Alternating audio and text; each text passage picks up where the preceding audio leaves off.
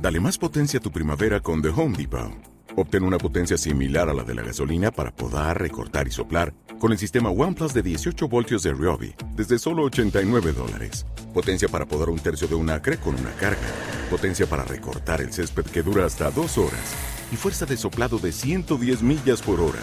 Todo con una batería intercambiable. Llévate el sistema inalámbrico OnePlus de 18 voltios de Ryobi. Solo en The Home Depot. Haces más. Logras más.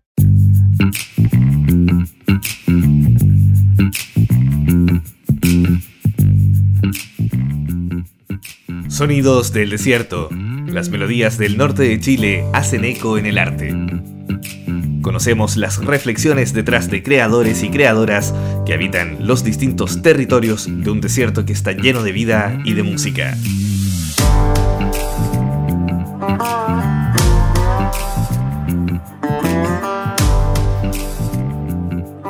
Este programa es financiado con aportes del Fondo de la Música 2021 entregados por el Ministerio de las Culturas, las Artes y el Patrimonio.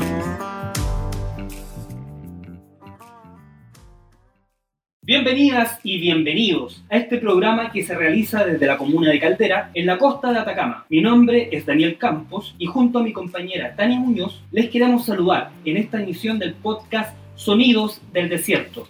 Así es, Daniel. Este programa da espacio a artistas dedicados a la música en todo el norte de Chile, un territorio que parece hostil y sin vida, pero que por el contrario alberga mucha música y creatividad. Hoy nos acompaña una banda muy interesante. Nos acompaña en este momento la banda Ictio, directamente desde nuestro puerto de Caldera.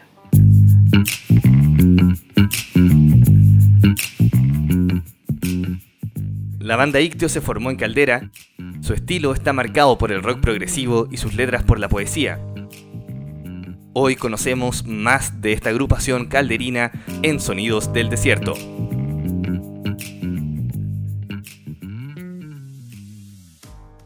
Hola chicos, ¿cómo están? Hola Daniel. Gracias Hola, por ¿cómo estar acá, Ictio Banda de Caldera. Eh, chicos, quería preguntarle de entrada eh, que nos contaran sobre los inicios de Ictio a principios de la década pasada, improvisando música con guitarra y Chapman Stick. Claro. Eh, buenas tardes. Soy Enrique Marín, integrante vocalista de la banda. Mira, eh, los inicios fueron. yo en algún momento estuve estudiando en La Serena y desde allá ya tenía, bueno, toda la vida he tenido como esa inquietud musical y sobre todo en el ámbito compositivo, es decir, trabajar más allá de, de- de reinterpretar composiciones, de crear composiciones. Entonces yo por mi profesión tuve que tuve la oportunidad y el destino me trajo a Caldera.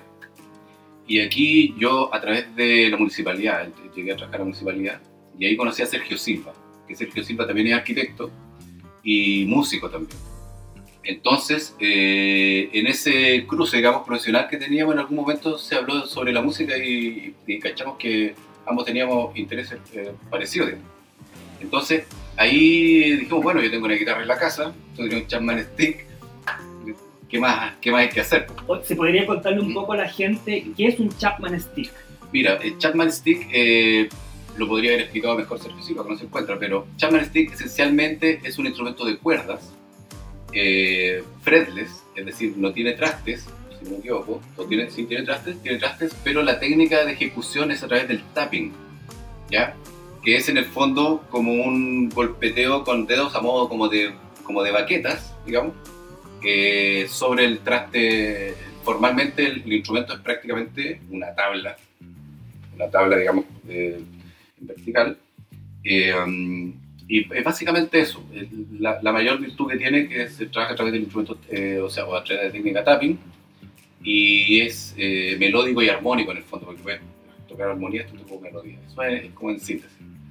Bueno, entonces nos juntamos y como, digamos, el, el instrumento Chapman Stick se da como para hacer este tipo de secuencias continuas, loops eh, cíclicos, entonces armamos, digamos, de repente secuencias eh, cíclicas melódicas o armónicas y yo eh, aportaba con lo mío, digamos, que eran melodías, armonías y todo, y de ahí se empezaban a dar una suerte de círculos eternos, podíamos estar horas tocando, horas y horas y horas tocando porque era una, una cuestión cíclica. Pero después de eso, eh, no- ya nos empezamos a aproximar a la composición, porque yo de Serena ya traía como algunas ideas, algunas composiciones, y ahí ya dijimos, bueno, hay, material para trabajar, comencemos a estructurarlo. Y así básicamente empezó. Entonces empezó, eh, empezamos los dos, y a, digamos, nuestros primeros avances, eh, llegó el, el primer baterista que tuvo la banda, que se llama Jorge Castro, y con él eh, logramos, digamos, componer un par de, de canciones y también grabarlas de manera, digamos, casera. Y de ahí ya, digamos, bueno, después ese grupo, digamos, cambió de formación, eh, eh, eh, entró a la banda Moisés y ahí se fueron incorporando los chicos más adelante, más o menos es el, el inicio. Perfecto. Oye, genial. Estamos en Caldera, siempre situándonos acá en el contexto. ¿Nos podrías contar, o los demás integrantes de la banda, por supuesto, cuál es la relación o cómo es su relación con el territorio de Caldera y si Caldera es o no un factor de inspiración a la hora de crear? Eh, tremendamente, Tania. Eh, y se ve muy reflejado en el videoclip que, que grabamos nosotros en el sector de las pirámides naturales. Eh, bueno, se puede ver por las redes sociales en YouTube. Está, está el video de la canción En Marcha, eh, donde se ve reflejado ese, esa mezcla perfecta entre desierto y mar, hermoso. Está a unos par de kilómetros arriba, entiendo, de, la playa Las Salinas. Para la gente que quiere ir a visitar el lugar, es muy bonito y, y refleja muy bien la conexión que hay entre la música que estamos trabajando con, con la banda y con el lugar eh, geográfico. Quería hacer una acotación al respecto del video, que el video lo hizo Yerko Ravlich, amigo Sí, nuestro, claro, tiramos claro. films, así que le enviamos un saludo a Yerko. Saludos a Es Yerko. bacán el video, la canción es bacán y las actuaciones dentro del video son muy buenas, así que felicitaciones. Muchas gracias. ¿Cómo fue la experiencia de trabajar en el documental Caldera a media altura y la musicalización de este trabajo audiovisual? Desde el punto de vista, digamos, del proyecto en sí, eh, nosotros no influimos mucho porque eso es un proyecto que trabajaban otras personas y a nosotros nos invitaban a participar desde el punto de vista de, la, de musicalizar. Entonces, para nosotros fue súper importante y súper entretenido, o sea, digamos, eh, novedoso. ¿Por qué? Porque nosotros, eh, hasta esa fecha, estábamos trabajando básicamente de manera eh, no profesional, por decirlo de alguna manera. Entonces, ahí con ellos, eh, sin duda, nos enseñaron un montón de cosas. Aprendimos un montón de cosas que ahora más, digamos, más adelante, cuando digamos, tengamos otras funciones, ya tenemos muchas, muchas cosas que considerar que esa vez se nos fueron. Eh, pero sin duda es eh, una experiencia vital para nosotros, porque nos acercamos, digamos, a como ese, nos acercamos a como la producción más profesional. Así también como cuando trabajamos en los estudios de grabación también, porque en el fondo es algo que nosotros, yo al menos, particularmente nosotros chicos sí tienen más experiencia que yo, pero yo he ido aprendiendo en esta banda cómo se produce profesionalmente este tipo de material. Sin ir más lejos, vamos a ir a escuchar un poco de las producciones musicales de la banda Ictio. Vamos a ir con En Marcha.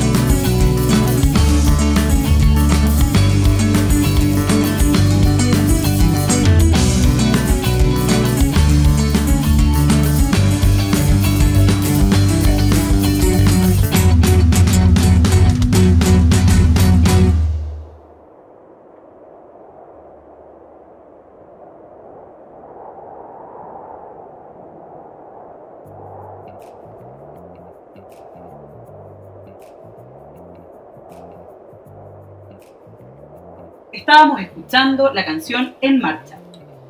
Eh, chiquillos, les quería preguntar acerca de su participación en el Festival de Caldera el año 2018.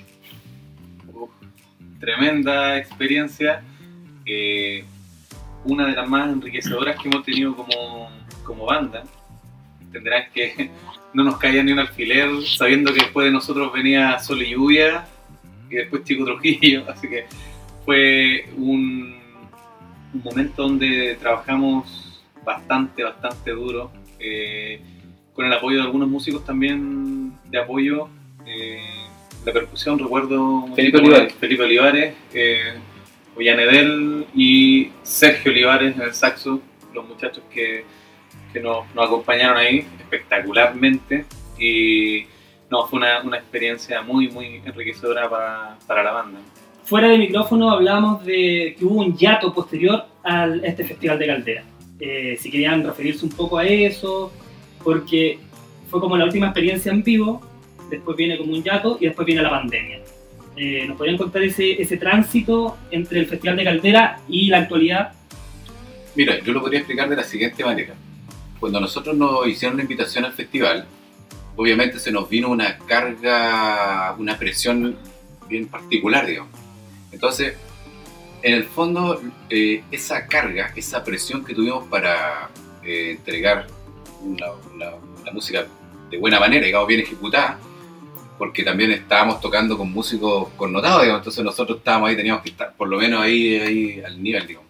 Entonces yo creo que eso en algún momento eh, nos, nos saturó, nos sobrecargó. Entonces, luego de- de esa presentación que estuvo, yo la disfruté mucho, tuvimos la suerte de tener un muy buen sonido, entonces salió redondita, digamos, pero después ya dijimos, eh, bueno, yo tengo un recuerdo que una vez tocamos en Bahía Inglesa, una tarde, me acuerdo que en ese tiempo estaba la presidenta Michelle Bachelet y era como todo una- un asunto de ese tipo. Y en ese momento, eh, y como anécdota, eh, eh, yo en ese momento estaba trabajando y al mismo tiempo estábamos haciendo sonido allá. Entonces estábamos, oye, yo eh, saco el trabajo y me voy al tiro allá. Entonces, cuando yo llegué allá, eh, claro, hubo encontrones del tipo de, oye, pero la hora y tú, te pones ahí, tú te pones allá. Entonces, y yo venía, imagínate, de la tarde cansado, ya así como ya, como quería puro tocar, digamos. Entonces eso influyó en mí, pues, es como que ya llegó una tensión tal en que dije, ¿saben qué? Eh, si es que el asunto no les gusta cómo, cómo está funcionando, yo llego hasta aquí y me retiro. Y eso en el fondo fue como la primera fractura para que todos dijeran, mira, tú no eres tan especial como te crees, así que yo también me voy. Y, ¿sabes qué? Dejémoslo hasta aquí. Entonces, esa fue una anécdota bien, bien importante en la banda. ¿Por qué? Porque yo, digamos, a modo personal, eh, aprendí mucho esa experiencia, en el sentido de que tener un poco más de humildad en relación a, a que cada persona, digamos, que conforma un grupo, un proyecto, cada uno es tan relevante como el otro. Entonces, para mí fue sin duda un aprendizaje y también que fue el que me permitió a mí, o nos permitió a todos en algún momento poder tomar la posibilidad de volver a, a reunir el grupo y volver a retomar el proyecto. ¿entiendes? Bueno, y gracias, gracias a eso también rescatar de que al momento de volver a juntarnos y reformar la banda, aparecieron dos personajes más que son los muchachos que están aquí a mi A eso- a eso Valentini quería llegar, y. Vincenzo. Justamente a eso, a eso que están mencionando les quería preguntar, porque, claro, tienen este punto de inflexión, se separan las ambiciones, los egos, se transforma la realidad de la banda. Y llegan dos integrantes nuevos que ustedes no los están viendo, pero yo sí, son bastante más jóvenes que la banda de base, ¿no?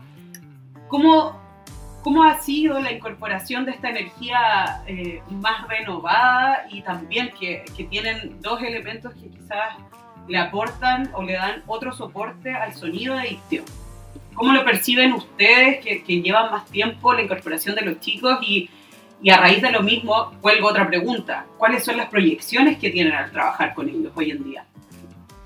Bueno, la verdad es que eh, la, aparición de, los dos nuevos muchachos eh, vino a refrescar el, el sonido de la banda y, y a, y hacer una especie de remodelación en cuanto a- al trabajo.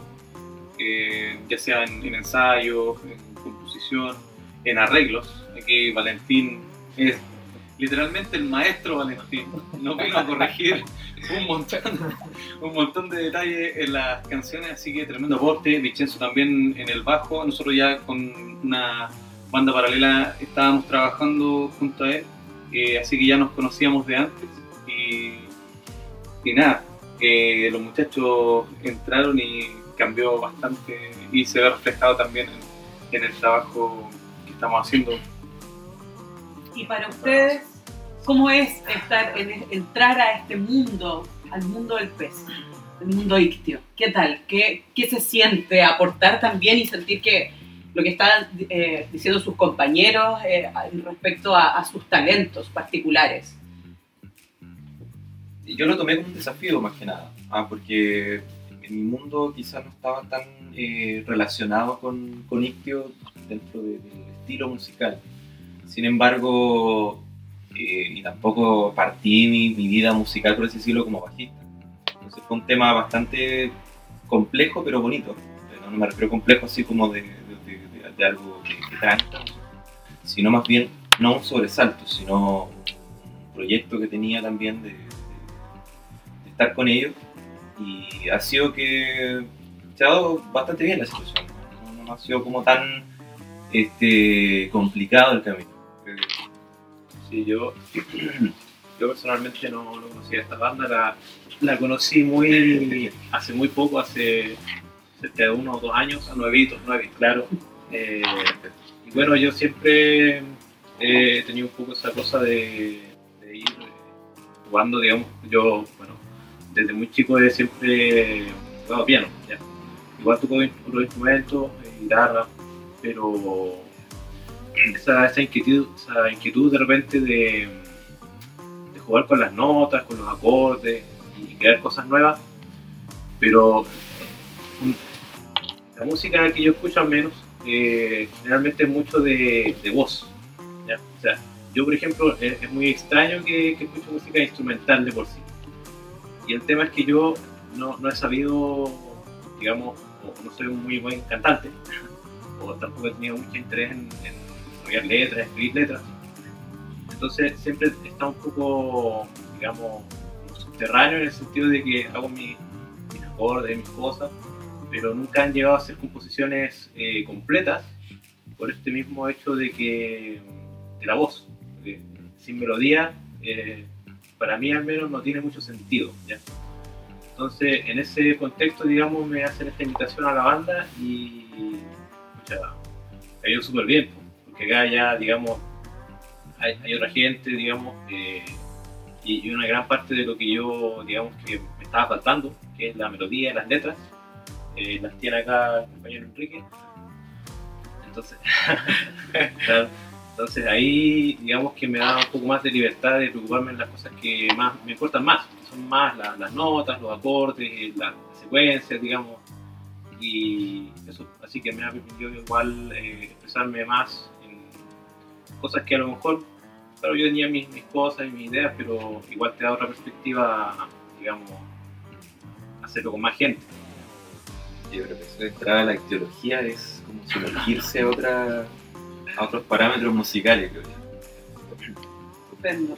Muchas gracias. Eh, en la banda Ictio podemos escuchar rock, se puede escuchar algo de jazz incluso, eh, música étnica, música folclórica. Eh, ¿Nos podrían hablar un poco de las influencias de Ictio? Mira, yo tengo un recuerdo de bien chico, ¿eh? De, cuando vivía en Salvador incluso. Entonces con unos amigos que tocábamos allá, siempre nos preguntábamos qué tocábamos. Decíamos, oye, ¿y- ¿pero qué es lo que tocamos nosotros? Y llegamos a la conclusión de que lo que nosotros tocábamos era folclore galáctico. ¿cachai? Y así lo bautizamos y así se tomó como lo moral y era folclore galáctico. Y sabéis que después del tiempo eso como que habla harto de lo que en el fondo de, de- de lo que hace Ictio en el fondo como compositivamente. La- y eso también eh, habla un poco de, de las influencias, porque yo creo que en la banda eh, hay influencias de todo el rango, en todo el rango. Y no debería ser distinto, creo yo. ¿ah? Eh, ¿Por qué? Porque, por ejemplo, yo en mi casa, cuando era chico, me crié, eh, mis padres escuchando, no sé, pues escuchando Yapo, escuchando Palmera Pizarro, eh, Lucho Barrio, después más en la universidad escuchando rock clásico, después más adelante interesándome por el jazz, eh, aunque digamos, digamos ese lenguaje aún está muy superior a mí, pero me encanta. Entonces, las influencias son grandes. Yo creo que en lo personal, si yo pudiera decir cuál es mi grupo que más amo de Chile, yo podría decir que es Congreso. Entonces, si es que tú me dijeras a mí eh, cuál es un grupo que, que te quita el sueño y que te llena el alma, para mí es sin duda Congreso, si- me lo decía así a nivel nacional. No sé cómo decirlo. Bueno, además por el tema de la- las influencias, el, bueno, con la entrada de, de los, de los dos nuevos integrantes, el rango etario de la banda se amplió muchísimo y eso nos, nos ha dado una característica muy variopinta. Muy reggaetonera. Ahora pasamos al sector riesgo. Del sector riesgo. Eh, entonces, claro, las influencias de lo que escucha cada uno se ven reflejadas en lo que, en lo que interpretamos. Eh, en lo personal, a mí me gusta mucho el rock, pero también eh, escucho cierta. bu- Bueno, el rock en inglés eh, principalmente, pero ya en el último tiempo, está, e incluso he estado escu- escuchando algunos artistas que están fuera de, de lo que suelo escuchar, por ejemplo, Alex Advanter, un trabajo espectacular que hace eh, y que lo conocí recién el año pasado. Lo escuché una vez y me gustó, igual que eh, estos muchachos, no, me acuerdo el nombre, La Moral Distraída. Bandas que no van dentro de la línea de, de mis gustos, sin embargo, el trabajo que hacen se respeta muchísimo. Al igual que, bueno, las bandas locales. eh, el otro día estuvimos casi todos escuchando a Magnolia en el local de, de ahí del amigo Peluca. Ah, entonces, creo que eh, todas las, las intervenciones musicales eh, que tenemos van de la mano del, del gusto de cada uno y eso hace un aporte para la música que hacemos.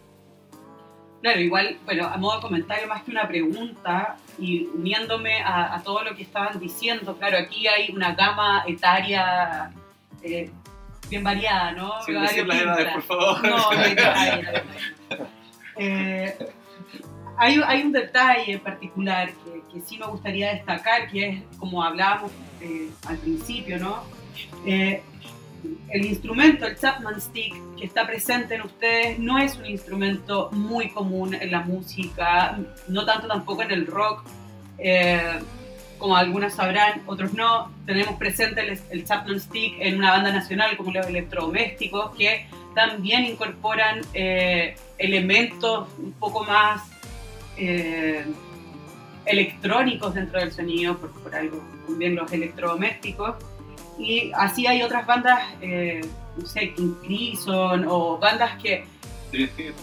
claro, Dream Theater, que mezclan esta, esta sonoridad para, más que nada, crear una identidad. También hablábamos hace un rato fuera del micrófono lo que implica la creación de la identidad sonora. Entonces, eh, quisiera escuchar igual a, los chicos, no por dejarlos fuera, pero a los más jóvenes de esta banda, porque me gustaría saber cómo ustedes visualizan o cómo ustedes también llegan con referencias musicales más acordes a sus eh, gustos para presentar nuevas incorporaciones sonoras en el trabajo de la banda. ¿Cómo, ¿Cómo lo presentan? ¿Hay temor? ¿No hay temor? ¿Hay confianza absoluta de mostrar? Eh, ¿Cómo lo describirían ustedes esa parte que tiene que ver con el proceso creativo de incorporar referencias? En mi caso, eh, por ejemplo, he escuchado mucho, mucho de lo que yo he escuchado ha sido en general rock, ¿ya? No, no rock clásico, pero rock de distintos tipos. Pero la, una variación, digamos, como la que, como la que tiene Ictio, eh, sí, por ejemplo, el rock progresivo, eh, también metal, por esos lados, eh, de repente es como lo que más he escuchado, considero yo. Pero sin embargo, la, la, parte que digamos que, es lo que me sale a mí o que me surge al trabajar con Ictio eh, es otro lado. ¿ya? Yo eh, antes tocaba más música clásica en, el piano y bueno, en este caso tampoco se ha visto reflejado directamente en Nictio, pero eh, la, forma, digamos, de en que yo intento aportar es más con, con acordes y partes del, piano, de, los teclados, que son más... eh, son, de un tipo distinto, no, no, es, no es sonido de rock, ¿ya? Es algo más... Yo creo que es más la parte, por decirlo así, la parte espacial, ¿ya? O sea, la, la parte espacial de la banda, eso es como lo que más me, me llama la atención a mí, de, o lo que más me, me intenta salir en, en algunas partes. ¿ya? Entonces, eh, no, no es tanto el sonido actual de, de lo que está sonando ahora mismo que, que yo intento aportar, sino que es más la, ese, ese componente. Es tu componente más experimental, es esta parte galáctica Claro, que claro. mencionaban recién. Genial. Son- bueno, también, tu, también tu instrumento te permite llegar a esa sonoridad, por supuesto. A mí me pasó algo parecido a. me pasa algo parecido que, que a Valentín. Igual vengo de un mundillo como medio clásico de la guitarra. Entonces a mí me complicaba mucho transponer eh, la teoría, digamos, de, de la guitarra hacia el bajo. Era bien complicado, que todavía obviamente estudio constantemente y trabajo en eso. Eh, si tuviera que decir como qué trato de aportar yo en la banda, no sé, por ejemplo, al principio cuando llegué estaban hablando de Rubio. Eh, me gustaría irme, quizá aportar en ese aspecto más como de contemporáneo. Ya lo que hizo con lo clásico contemporáneo, que en este caso es el rock, el jazz, son eh, elementos súper brutales en la música, decir, decirlo de alguna forma. Entonces, incorporar elementos como más pop, quizás pop, llámese, eh, sería bastante, bastante válido también. Ahora vamos a ir con otra canción de Ictio. Vamos a ir con Mi Alimento.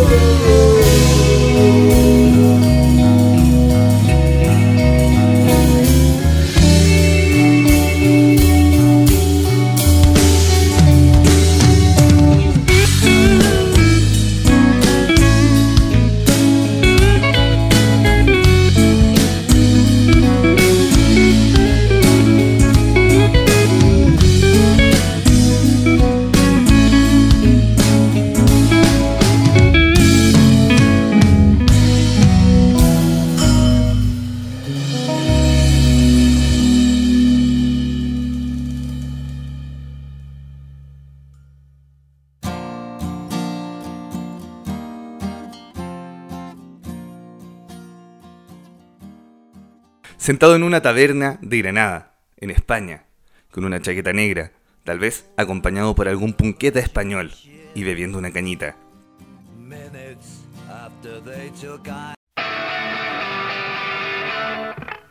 Esta escena fascina a muchos ibéricos amantes del punk, que saben de la historia del líder de The Clash en ese país.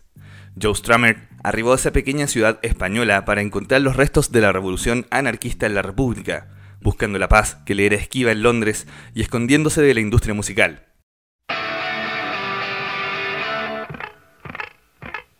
Conectemos esta imagen con el epígrafe de una foto que anduvo circulando en internet hace un tiempo. Joe Strummer bebiendo un chop de cerveza, una gran etiqueta de cristal y un tuitero que aventuradamente data la imagen en Copiapó el año 1996. ¿Otra noticia falsa de esas que abundan en internet? ¿Una fake news? No, nada de eso. Se trata de una escena que ocurrió realmente, y fue cuando el vocalista de los Clash viajó hasta Chile para ser parte de la película Doctor Chance.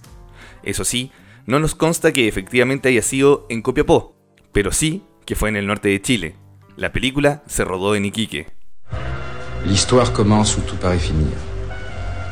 Zelda devait rentrer de Barcelone avant la nuit. On se serait quitté pour toujours, à la fin de l'aurore. Sauf que le cinéma opère comme la magie blanche. Doctor Chance es una producción francesa que habla de un joven gángster que tiene que viajar a Chile para encontrarse con Vince Taylor, quien le debe entregar una información. Este personaje, interpretado por Strummer, vive en Iquique y su nombre tampoco es casualidad, ya que es el nombre del cantante que inspiró a David Bowie para crear su personaje Ziggy Stardust.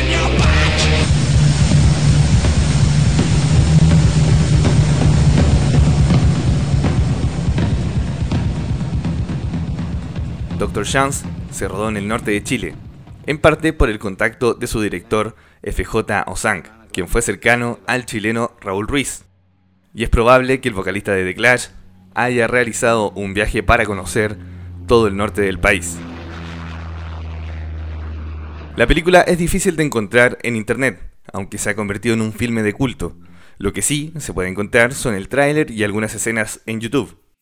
Destacamos que la onda contracultural de la misma es muy significativa. Ozang también tiene una banda de un nombre muy sugerente, Mensajero Killer Boy, una banda de corte industrial de la que podemos encontrar un tema con imágenes del film.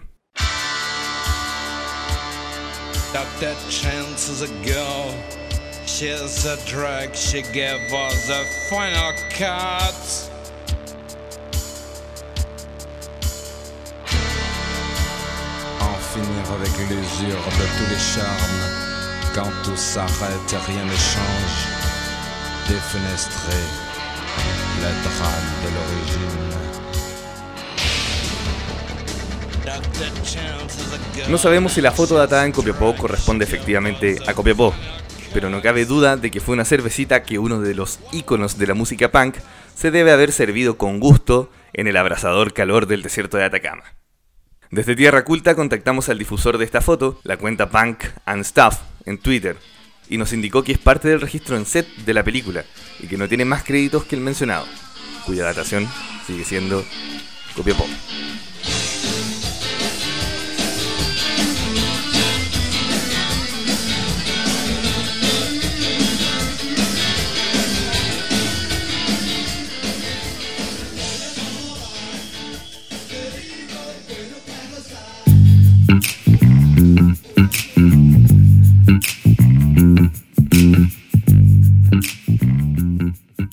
Sonidos del desierto. Las melodías del norte de Chile hacen eco en el arte. Conocemos las reflexiones detrás de creadores y creadoras que habitan los distintos territorios de un desierto que está lleno de vida y de música.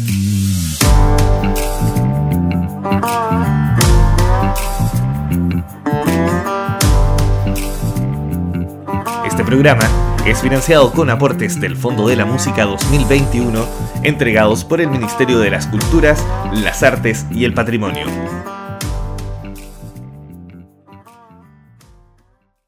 Ahí pasaba nuestro colega, el periodista David Ortiz, con esta cápsula. ¿Qué te pareció, Tania? Me pareció bastante interesante y bueno, les quiero invitar a todos quienes están escuchándonos en este momento a que visiten nuestra web www.revistatierraculta.cl. Mi nombre es Daniel Campos. Yo soy Tania Muñoz y no se olviden de seguirnos en nuestras redes sociales, Facebook e Instagram como Revista Tierra Culta Atacama y Revista Tierra Culta México. Además, les invitamos a suscribirse a nuestro canal de YouTube Tierra Culta Atacama y a encontrarnos en Spotify como podcast Tierra Culta Atacama. Esto fue Sonidos del Desierto, una producción original de Tierra Culta. Hasta la próxima.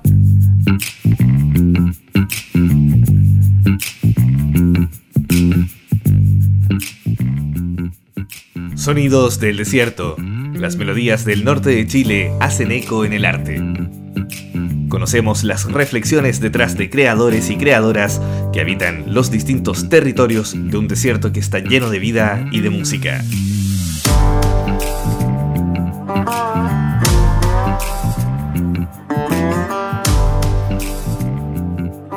Programa es financiado con aportes del Fondo de la Música 2021 entregados por el Ministerio de las Culturas, las Artes y el Patrimonio.